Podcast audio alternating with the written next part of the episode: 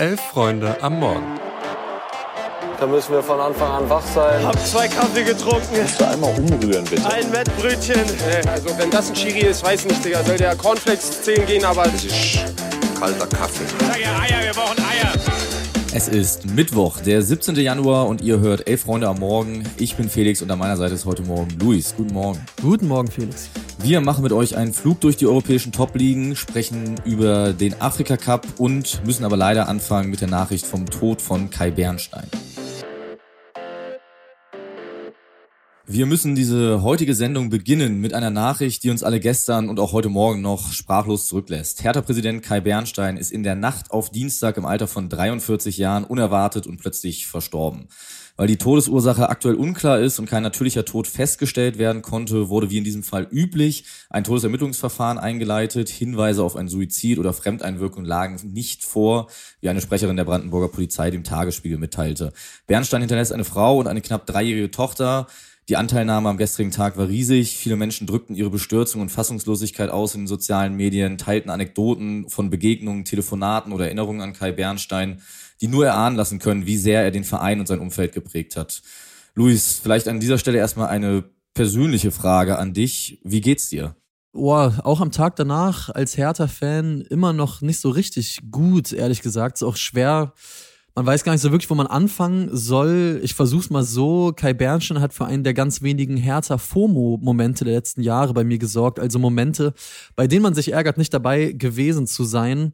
Fear of Missing Out, wie die Kids heute sagen. Das war damals im Juni 2022. Da wurde er gewählt äh, zum Präsidenten und hat sich gegen den ja, geleckten Geschäftsmann und Windhorst-Kumpel Frank Steffel durchgesetzt. Ja, und dann halten H-Ho-He Hertha BSC Sprechchöre durch den Messesaal und ich habe die Videos gesehen, ich hatte komplett Gänsehaut, ich glaube viele andere auch, weil Bernstein kommt ja aus der Hertha-Fanszene, er war Vorsänger der Ostkurve, er war Mitgründer von den Harlequins Berlin, die bis heute in der Ostkurve den Ton angeben. Und nach all diesen schlimmen Windhorst-Jahren, wo ja eigentlich nichts geklappt hat, Pleiten, Pech, Pannen, Hertha war die absolute Lachnummer, tat es gut, so jemanden an der Spitze zu haben, wo man das Gefühl hatte, das ist halt einer von uns, der meint es ernst mit diesem Verein. Du hast ihn ja auch im Sommer gemeinsam mit Paul Dardai und Marius Gersbeck zu einem großen Interview für das Elf Freunde Bundesliga Sonderheft getroffen. Wie hast du ihn da erlebt? Ja, da hat er ziemlich genau den Eindruck auf mich gemacht, wegen dem ich ihn eh schon geschätzt habe. Also, dass er einfach ein Vollblut Hertaner ist, einfach ein Typ, der seinen Verein liebt und wie gesagt, vom Vorsänger der Kurve bis zum Präsidentenamt auch schon alles für seinen Verein gemacht hat.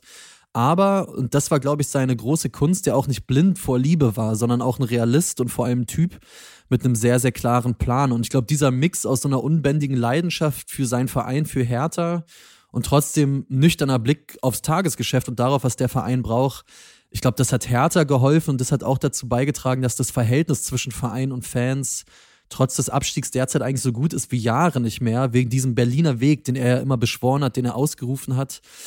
Ja, weil vor allem er selbst halt Hertha den Menschen wieder näher gebracht hat und ja, auch diese realitätsfremden Träumereien, die wir lange genug bei Hertha hatten, die hat er ein für alle Mal beendet. Mhm. Du warst gestern am frühen Abend auch noch kurz bei der Geschäftsstelle. Da wurde ein Bild von Kai Bernstein aufgestellt mit der Jacke, die er immer getragen hat. Fans konnten Blumen niederlegen und gedenken. Und das Stadion wurde in Blau-Weiß angestrahlt.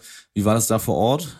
Ja, war schon wirklich berührend. Also im Fanshop stand eine Staffelei mit seinem Bild in Schwarz-Weiß und an der Seite hing dann diese blau-weiße Retrojacke, die ja sein Markenzeichen wurde. Ja, man konnte sich ins Kondolenzbuch eintragen. Es lagen Schals von der Ostkurve darum. Es wurde viel geweint, einfach sehr viel emotionale Fans, die sich umarmt haben viel Stille auch einfach, also viele Leute, die einfach rumstanden und das irgendwie, glaube ich, noch nicht fassen konnten. Und es war sehr, sehr klar, auf jeden Fall zu merken, wie viel Bernstein den Leuten bedeutet hat. Paldadei war auch kurz da, etliche hochrangige Mitarbeiter von Hertha. Ja, war bedrückend, traurig, aber irgendwie dann auch ein schönes Zusammenkommen, wenn man das in dem Kontext so sagen kann. Ich habe natürlich einen ganz anderen Bezug wie du zu Hertha oder zu Kai Bernstein, aber als jemand, der in Berlin lebt, habe ich natürlich diese Metamorphose, die die Hertha da in den letzten anderthalb Jahren unter seiner Präsidentschaft durchgemacht hat, hin zu einem Verein, der sich selbst wiedergefunden hat, auch miterlebt. Ich denke bei Bernstein immer an den Spruch von Literaturnobelpreisträger Albert Camus, der neben seiner philosophischen Tätigkeit ja auch begeisterter Torwart war und der mal sagte, alles, was ich im Leben über Moral und Verpflichtung gelernt habe, verdanke ich dem Fußball. Und mhm. für mich war Kai Bernstein genau das. Jemand, der viel von Werten innerhalb einer Gemeinschaft, der Hertha-Familie sprach, sich selbst und andere in die Pflicht nahm. Fehler hin, Fehler her, die Familie, der Verein hält zusammen. Beispielhaft auch sein Verhalten dann bei der Personale Gersbeck. Mhm. Und ich hoffe und glaube, dass das von ihm bleibt und die Hertha weiter begleiten wird. Ja, ich, ich hoffe es auch. Und an der Stelle äh, der Hinweis, äh, später am Tag spreche ich noch mit Max Dinkelacker, der ist ja auch Herr Taner im Themenfrühstück, nochmal ganz ausführlich über Kai Bernstein, über dessen Wirken bei Hertha. Das findet ihr dann wie immer ab 11.45 Uhr hier im Podcast-Feed und in den Shownotes findet ihr auch Links. Einmal zum Nachruf, den unser Chefredakteur Philipp Köster geschrieben hat und zu einem Erinnerungstext von den Herr Tanern in der Redaktion. Also scrollt da einfach einmal runter.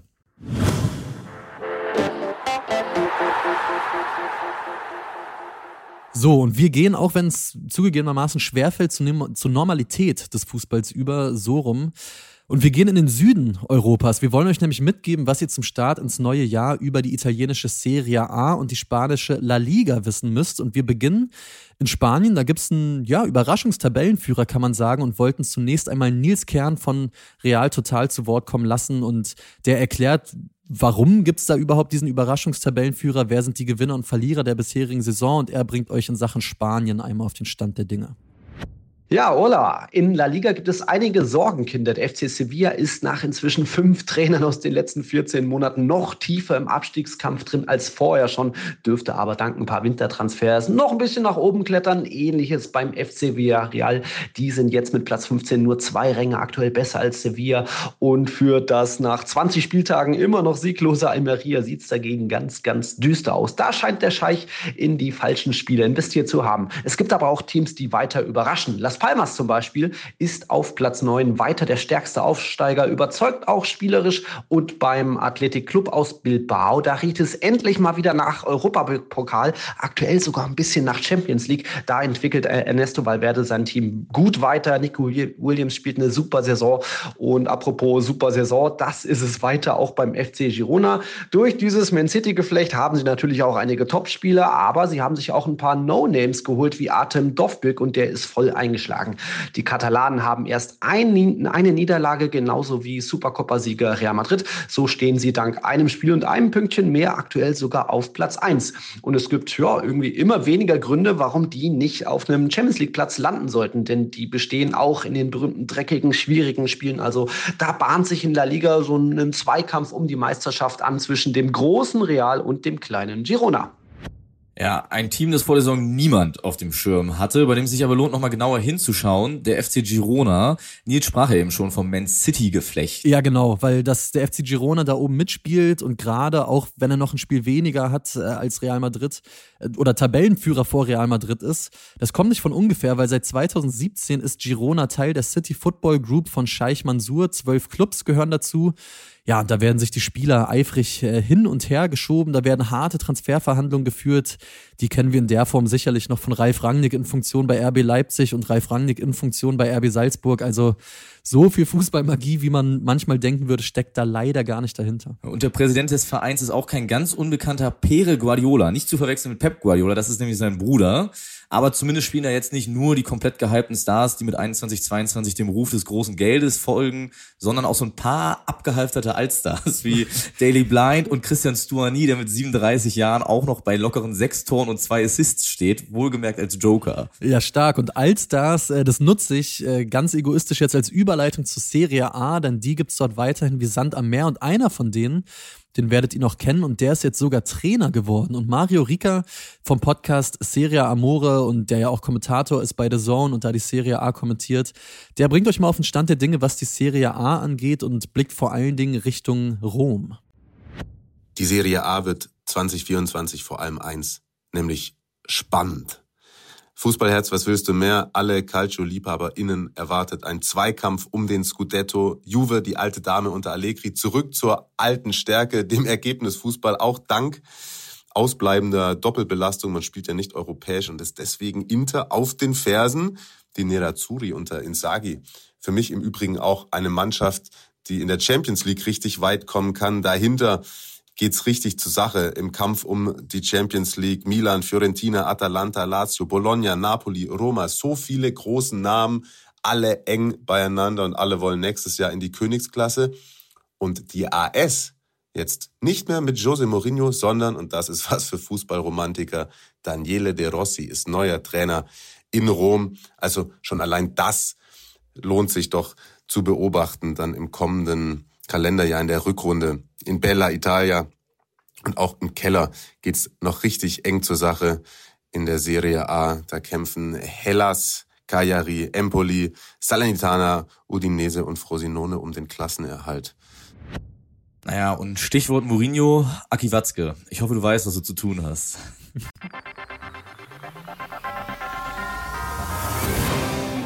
Und wir beginnen unseren Newsflash noch mit einem kurzen Update vom Afrika Cup. Burkina Faso gewinnt 1 zu 0 gegen Mauretanien und Tunesien unterliegt Namibia. Sehr überraschend mit 0 zu 1. Nationaltrainer von Namibia ist im Übrigen Colin Benjamin. Ja, völlig klar. Und äh, damit gehen wir noch mal kurz zu den Bayern, weil neues Jahr, alte Probleme. Erneut gehen den Bayern die Innenverteidiger aus. Matthijs de Licht der hat sich im Trainingslager in Portugal nämlich eine Kapselverletzung im Knie zugezogen und wird vorerst ausfallen. Dazu ist Eric Dyer aus dem Trainingslager schon wieder abgereist. Der wird nämlich Vater. Herzlichen Glückwunsch. Und auch Diod Upamecano hat am Dienstag mit dem Training ausgesetzt und Kim ist beim Asien Cup. Es bleiben derzeit also genau noch null Innenverteidiger beziehungsweise ein Leon Goretzka. Mal schauen, was die Bayern damit machen. So, und rausschmeißen wollen wir euch noch mit einer kleinen Anekdote für die Nostalgiker unter euch. Der SV Werder Bremen verpflichtet Julian Malatini vom argentinischen Erstligisten Defensa y Justicia. Ja, und keine Sorge, wenn ihr den Namen noch nicht gehört habt, äh, macht euch nichts draus. Ihr seid trotzdem Nostalgiker, denn Übersetzungshilfe und Unterstützung bekommt er, na klar, von Werder und Bundesliga-Ikone Nelson Valdez. Ist das nicht herrlich? Und der sah doof aus auf den Bildern. Der ganz, ist schlecht gealtert, ne? Ganz, ganz schlecht gealtert. Der ist jetzt auch wieder Teil des Trainerteams. Äh, bei Werder Bremen liebe ich alles dran. Muss man mögen, glaube ich. In dem Sinne wünschen wir euch einen schönen Tag. Nochmal die Erinnerung, 11.45 Uhr findet ihr das Themenfrühstück heute mit dem Schwerpunkt zu Kai Bernstein dann im Feed. Ansonsten kommt gut in den Tag. Felix, hau rein. Macht's gut. Ciao, ciao.